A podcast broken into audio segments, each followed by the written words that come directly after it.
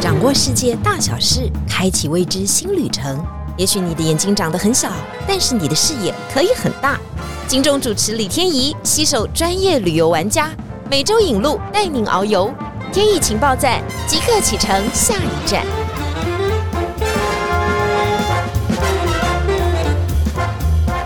情报站，你说赞不赞？欢迎大家今天持续来到节目现场。上一集我们特别讲到了秘鲁，但其秘鲁好多东西都还没有讲完。因为最近我们董事长又去踩线，踩线回来以后呢，他只跟我讨论吃的问题，都没有跟我讲到其他的问题。哎，旁边发出笑声的这个黑马又来到我们现场，我们欢迎我们的秘鲁达人。大家好，大家好。为什么要讲到吃的问题呢？他其实像是发现新大陆般的跟我说：“嘿，你知道吗？秘鲁那边，尤其利马开了很多像法国般的秘鲁餐厅。”是是。每一个呢都超讲究的，盘子呢都超美的，里面的食物呢都超精致的。他说他大概也是五六年嘛，疫情不可能去嘛，然后更早之前去的时候，秘鲁菜是不是这样的？对对。但是这六七年来，真的做了非常大的改变。我说哦，真的这样吗？那好不好吃？他说超好吃的，对对，CP 值超高的。对，他就这样跟我讲。真的，最近近几年有在秘鲁啊，有所谓的厨神，因为有好几位特别前往到法国哈，到欧洲去学厨艺，然后将这样子就是结合了法式意式，然后再透过这个秘鲁的当地的素材，然后把它。改造成这个不一样的秘鲁菜，然后推向国际。所以像在秘鲁就蛮多间的这种餐厅都入选世界百大，或是甚至于世界五十大的这样子一个餐厅。现在健康概念都抬头，我们都知道一定要吃藜麦、超级果油，然后还有像是这个洛梨，好，这些都是。来自秘鲁的宝物，真的真的。大家说洛梨很贵哈，告诉大家也没有那么稀罕哦。到秘鲁啊、瓜地马拉这些国家，随便走一走，提呀都是提到我们洛梨，对，超多的洛梨的种类也超多的。不过刚刚特别讲到这个厨神呢，他们其实当地有一位非常知名的人物嘛，对对对，用阿古里，哎呦，他讲西文超好听的，好，就是这一位厨神呢，他自己回来以后还办了厨神学校，结果现在全秘鲁人以前是爱踢球的小孩的志愿呢，就是要当足球员，后来因为有这个厨神呢，盖了学校以后，都要去这个厨神学校来学，然后再开枝散叶出来做餐厅哦，对对对，变成小朋友的志愿要当厨师，对，你就知道。到美食，我们真的不能小觑它。美食可以改变很多，但是美食不是那种传统的这样子的方式，用怎么样接轨世界的方式，让它变成有高级感、有质量感，这是需要学问的。是，比如说像这个 ceviche，我们 ceviche 对。这个号称秘鲁国菜，嗯但是我们翻成中文，它其实就是柠檬腌制生鱼片。你看这样写出来，是谁会点这一条菜？对，但是呃，其实整个靠海中南美洲的国家，其实都可以点得到 ceviche 这道菜。但是就是在秘鲁，透过政府以及民间以及所有餐厅的一个通力合作。把这个 ceviche 形塑成代表秘鲁的重要菜肴，甚至于把它推向国际。那秘鲁真的是全心全意推动到什么样程度呢？他们有制定了一个六月一个日子哈，作为 ceviche 之日，然后他们也举办了非常多的这样子一个 ceviche 的大赛，然后评选哪一间餐厅是最佳的 ceviche 餐厅。然后将这样子把它推向国际，它就是生鱼加柠檬汁，还有很多香菜嘛，好把它弄得非常的漂亮。当然，那个生鱼呢，可能来自太平洋，有一道暖流嘛，所以带来了很丰富的渔场。可能是比目鱼嘛，或者是其他的鱼种，对对对，但非常的新鲜，非常的新鲜。不过黑马有特别提醒我们，不要到第一天到秘鲁就要尝试这样的 菜哦。你要知道，我们总是要喝几杯水啊，哈，对，到大街上吃一下其他的食物以后，再挑战所谓的生食，但是是非常新鲜的，不然你肠胃下没办法适应。它虽然是不太算是生食，因为它已经透过。柠檬的酸度去熟成了，对对，所以它并不是百分之百的生哈。但是因为毕竟是海鲜，我们还是建议就是说，当您抵达秘鲁的时候，先让自己的肠胃先适应一下，那之后我们再来吃这个国菜这样子。除了这个 ceviche 是秘鲁的国菜之外，另外还有一个就是带有酒精的那个饮品 bisco sour，它也是代表秘鲁的国酒。那秘鲁跟这个智利两个还在争说 bisco sour 到底是属于哪一个国家的？其实南美洲到处都可以喝得到。我但是跟你讲 ceviche，我也是觉得哎，好像到处都可以吃得到。对对，没错没错。但是秘鲁就把它发扬光大。对，所以我们说 ceviche 是秘鲁的国菜，bisco sour 是秘鲁的国酒。羊驼也是秘鲁的代表性的纺织物，吓死我！我想说羊驼肉也可以拿来吃，有你突然把它举起来，羊驼确实是非常好吃的一个代表秘鲁性的菜肴，它很可爱，对，可爱的不只是羊驼，甚至于他们也吃这个天竺鼠。你是说吃哈姆太郎的概念吗？对，但是天竺鼠这个他们所说的这个烤天竺鼠。餐一直以来都是被这个印加人视为圣餐。我们说的圣餐是在特定的日子，在大节日才会吃得到的。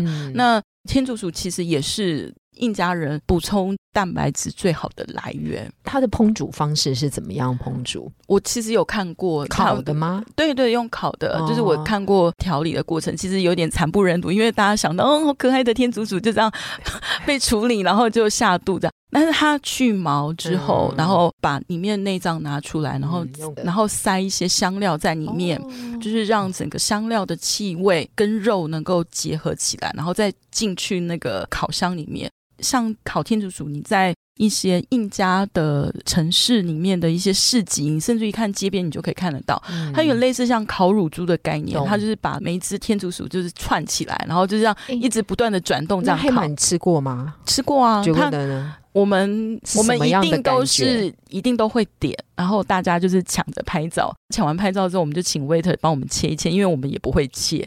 然后切完了之后，大家就可能就是吃一两个吃看，然后他会把皮烤的非常的脆。嗯，对，所以有点类似像你吃到那个烤乳猪的那个脆皮的概念这样。所以它的口感也是像猪肉吗？还是鸡肉？我个人是觉得比较偏鸡肉跟兔肉的那种感觉，对对对对对，非常有嚼劲。哎，大家不要觉得我们很残忍，好不好？这就是他们当地的人的生活方式啊，对不对？你必须入境随俗啊，就是有些人会吃兔子嘛。那我们去埃及的时候就要吃鸽子啊，对对不对？你到印加的时候，你就是要必须理解的，哎，他们就是要吃天竺鼠嘛，他们会吃，他们会吃。比如说像在上集有讲到，库斯科是印加帝国的首府，对不对？它这个里面库斯科的主要广场就是武器广场旁边就是一个最主要库斯科主教堂，它花了两百多年时间所盖成的，然后当时建造是由印第安人好所盖的。通常主教堂里面一定会有一个特别的图的一个作品，嗯，油画作品就是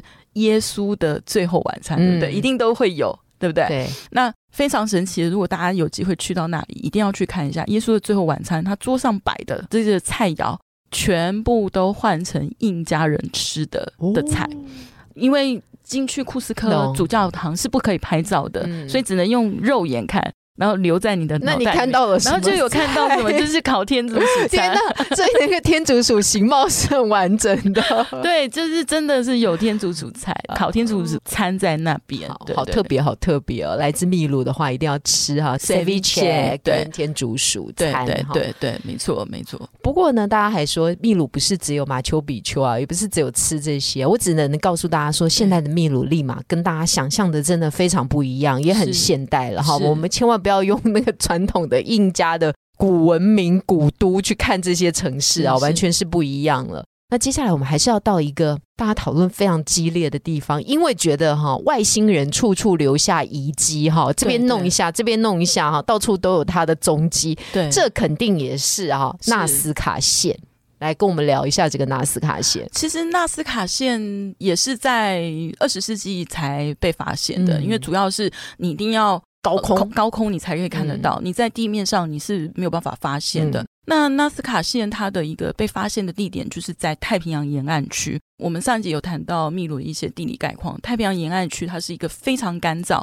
终年都几乎没有下雨的。那也就是因为干燥的气候造就地表非常的已经类似像这个沙漠，由岩石岩粒所组成的干燥的这种地形气候才能够保存。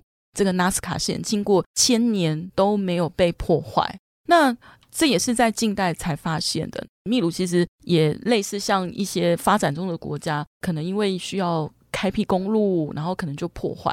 那也是经过这个国际之间的呼吁，然后秘鲁政府才开始正式这样子保存下来。那在整个太平洋沿海区，其实不只有纳斯卡这个地方有被发现到，其实在整个沿海区陆陆续续有发现的地点有多达两百多处。对对对，哎，讲到这里，我们先跟大家讲一下这个纳斯卡线哈，它不是真的线哈，它是大小石头感觉倒出来，这个感觉的形体哦。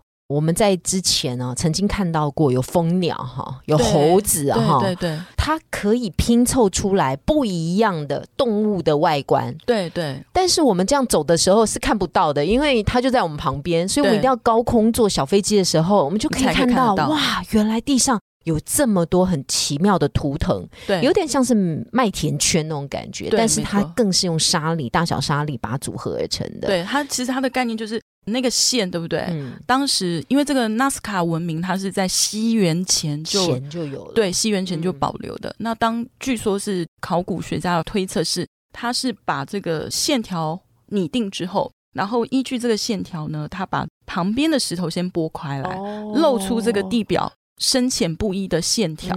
你这样子，你才能够从高空上才能够看得出来，因为它是有被挖开来的哈。没有挖的很深，他只是把石头给感觉好像画了一条线，对，因为大大小小的，对，有不同的分别，对，实际上是把石头给拨开，然后形成线。懂。而且呢，非常神奇的是，这些图案就像刚刚听你讲的，有蜂鸟，有狗，有猴子，有老鹰，吼，有秃鹰，吼，然后还有甚至于有树，有手，还有这个太空人。那可是大家要注意一下哦，这些线条哦是完全都没有交错的，完全就是一条线画到底，所以这也是非常非常让人家惊叹的，绝对是外星人，绝对是外星人，可能是什么印加人啊，跟印加斯卡人，对色卡民族，我不相信，我觉得还是宇宙神秘的力量，是是是，所以其实有很多。就在探，因为它一条线，它等于是没有断掉过，也没有交错，这太难了。对对对，所以这个真的是一定得要搭乘小飞机才能够去看到完整的这种图形。那他到底要干嘛呢？他在地上画了这些图腾，或者是总是要有个目的嘛？其实这些到底要干嘛，都是后世考古学家的一种推测。呃，也有好几种说法，有一种说法是说。地上的这些图腾、图形、图画是对应天上的星座，所以祭祀这个也有一个星象、星象的一个概念，这是第一种。然后第二种就是像那个听你刚刚讲的祭祀，但是他们的祭祀就是变成是说一个图腾的线路就代表一个祭祀的 pattern。当时他们是推测，就是说族人啊，就是纳斯卡族人。沿着这一条路去行走，去举行这样子一个祭祀的仪式的过程，行走、祈祷、吟唱。当他们把这个 pattern 的图案走完的时候，就代表这个仪式告一个段落哦。所以他们可能会有一个某个动物啊的这个 pattern 是对应什么样的一个神的这个祭祀仪式。我觉得这个推论对是比较合理的，对对对，因为这个祭祀嘛，哈，总是在这个古文明当中扮演一个非常非常重要的角色，等于是生活的一部分啦，最大部分，对对对对，表示对天神的敬畏哈，所以排出了这样的线对应他们，然后完成祭祀，对对对，看起来是合理，对，所以。像这个纳斯卡线也是一定必到的，但是因为吼搭乘小飞机啊，我们真的是要强烈建议一定要吃晕机啊，因为晕机跟晕车其实差不多啦。反正 为什么？为什么？因为因为它是低空，是不是？主要是小飞机，然后我们是从城镇的那个机场飞过去的时候，大概飞半个小时，然后飞到纳斯卡这个地区域的时候，我们大概会停留半个小时。去看每个这个图腾，图腾。那这个机长这个派的，他随时都会告诉我们说：“哎，请大家看。”然后他就会左边请一下，然 后 让左边的人看一下。他们都很娴熟那个路线了。对，左边请一下，然后最后在右边再请一下，让右边的人看一下那边的路线，然后在左边请一下。在右边请一下，大概不出十分钟，大家都被摇了，呃，就摇到也可以画纳斯卡线，就整个都晕头转向，然后就开始有那种想吐的感觉。对。我还是觉得这个一定是哈有一个神奇的力量才能够完成这些很特别的图腾，因为它真的不是乱画的，对，它不是，而且它非常的精密跟精细，所以说这个真的我难以想象，所以我相信。外星人可能真的有来过这个地方。好了，我大胆说出我的假设。不过刚刚说那些路线哦，跟祭祀有关。不过接下来我们要讲的这个路线哦，不一定跟祭祀有关，它可能就真的跟交通运输方面有关。对，你知道吗？在晴天的行程当中，有一个最了不起的，我们董事长还特别去走过，走了，真的还要带我们去探访。印加古道讲到这里，我真的好想拍手。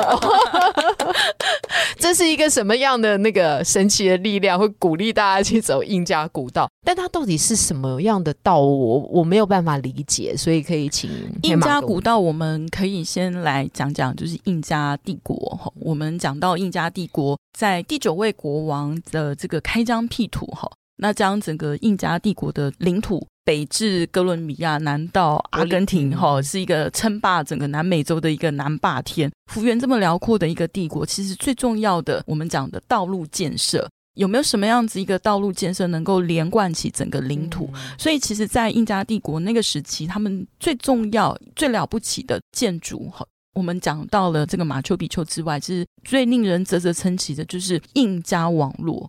它连贯起有点类似像我们台湾的这个一号国道、三号国道是南北纵贯的，对不对？对。然后还有这个东西向东西向的，对不对？那在整个印加帝国的领土。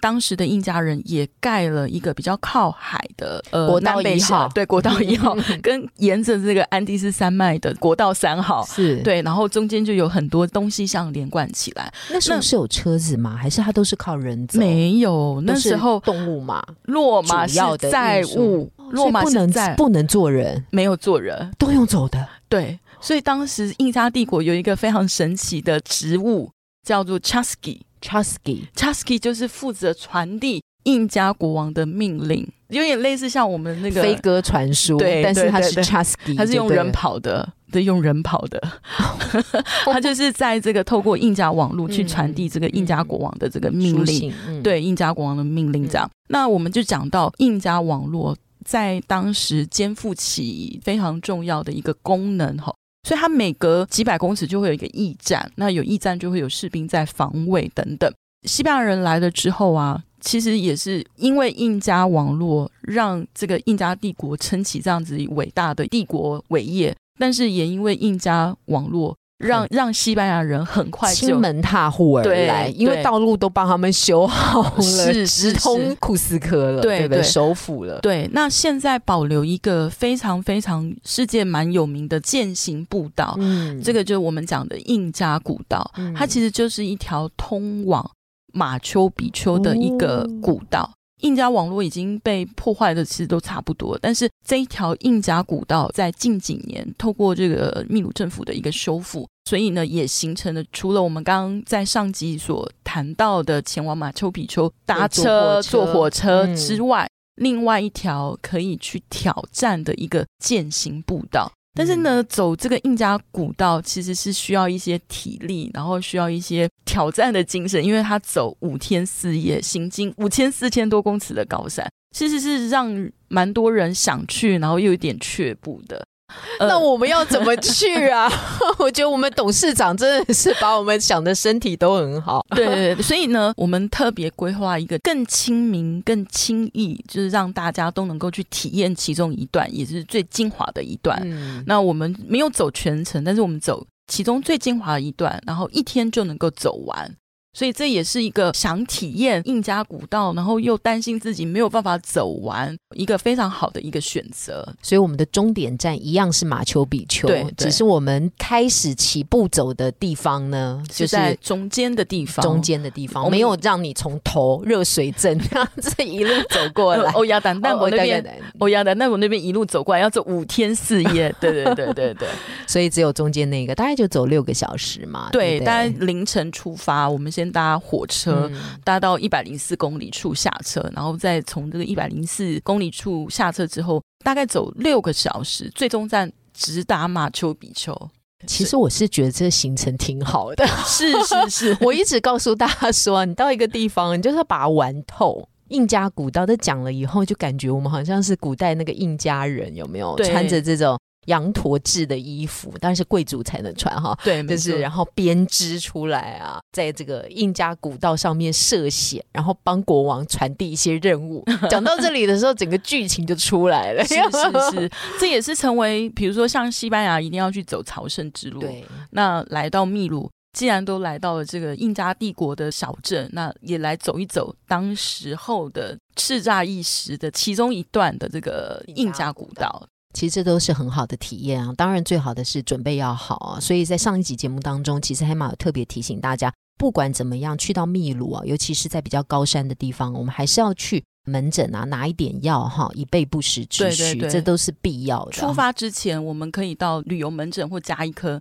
去跟医生要防高山症的用药，这些都是必要的哈。只是希望我们都能够平安的出门，平安的回来。但是。秘鲁现在其实建设的已经非常非常好了，然后大家一点都不用担心。不过我们讲刚刚一直环绕在就是秘鲁的印加帝国嘛，哈，它当然起来的很快，当然也被西班牙亲门踏户而来，所以也消失的很快哈。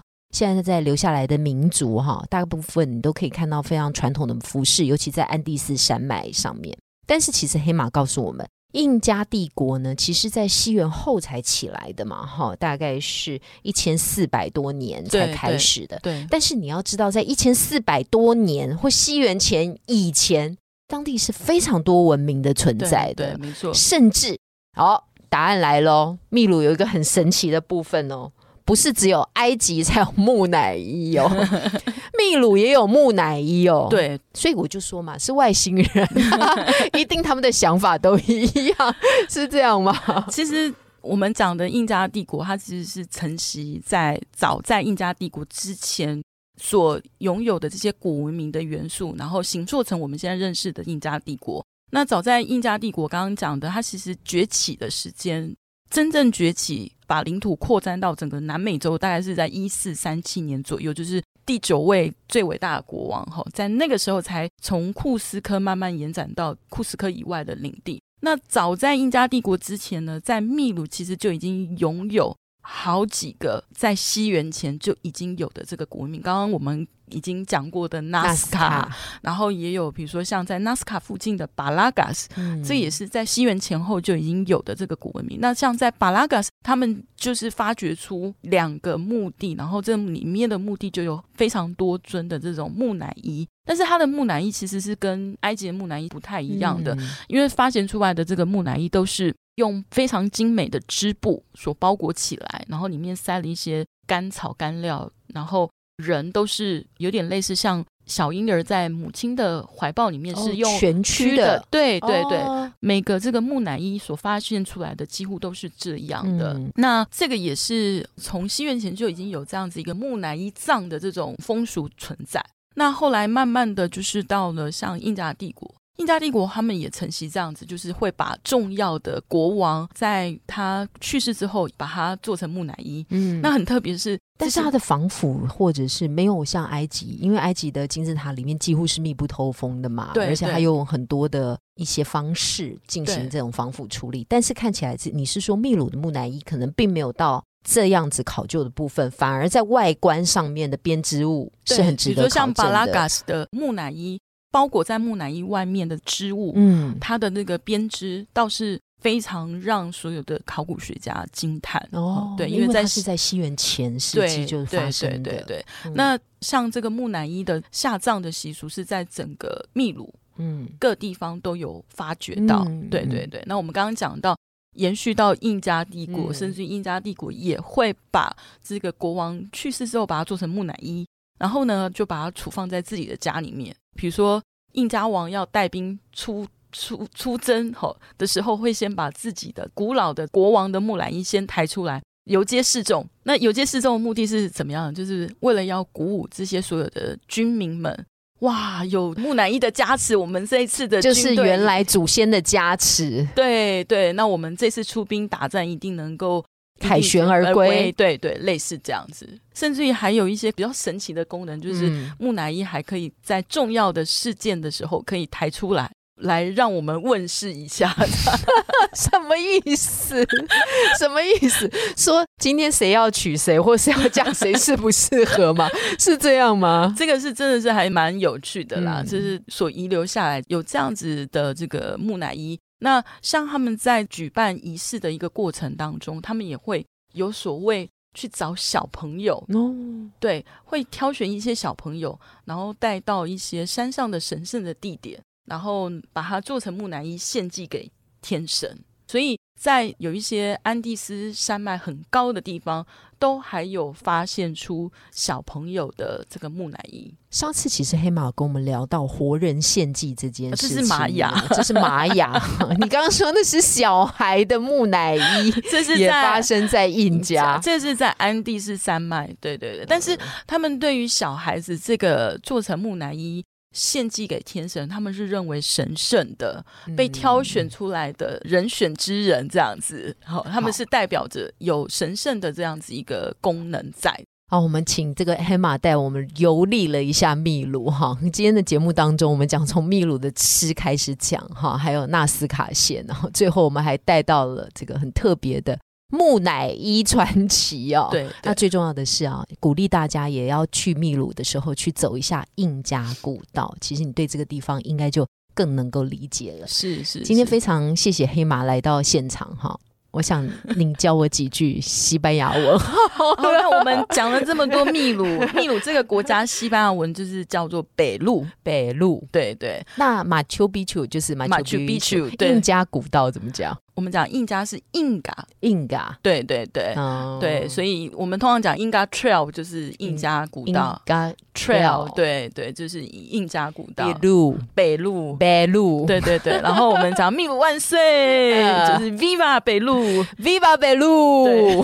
好了，我们决定要一起念一下我们的台呼，因为这两集秘鲁真的蛮精彩，我也跟大家分享一下哈。在明年，在二零二四年的时候呢，其实晴天会推出相当多。秘鲁的相关行程是，嗯，它当然标准的套装行程就是十三天，对。但是你可以从这十三天当中去做一些扩张，比方你想要走到玛雅逊的流域当中，就是可以选择十五天，可以选择十五天。你想要去走印加古道呢，也可以选择这样的行程，对。只要能够一次完尽哈，看到你想看到的，都都都是人生哈，人生就是不断的要旅行，是跟大家讲讲一下。那呃，也如果喜欢这一集秘鲁的话，因为我们特别请到黑马老师来，也欢迎大家哎在底下多进行一些发问，或者是你之前从马丘比丘拍回来非常漂亮的照片，也都可以跟我们分享哦。我们就希望大家能够多了解跟我们很不一样的世界，是是是，对，真的秘鲁真的是所有的人值得一生，不仅是一生一次啦，我觉得一生好几次报名 报名那个报起来了，好吗？我们下面开放揪团，然后请黑马老师带我们一起去，对啊对啊，一起去一起，天意是副领队，我们一起去那边看一看玩一玩，是。好，谢谢黑马，天意情报站。Viva Peru！拜拜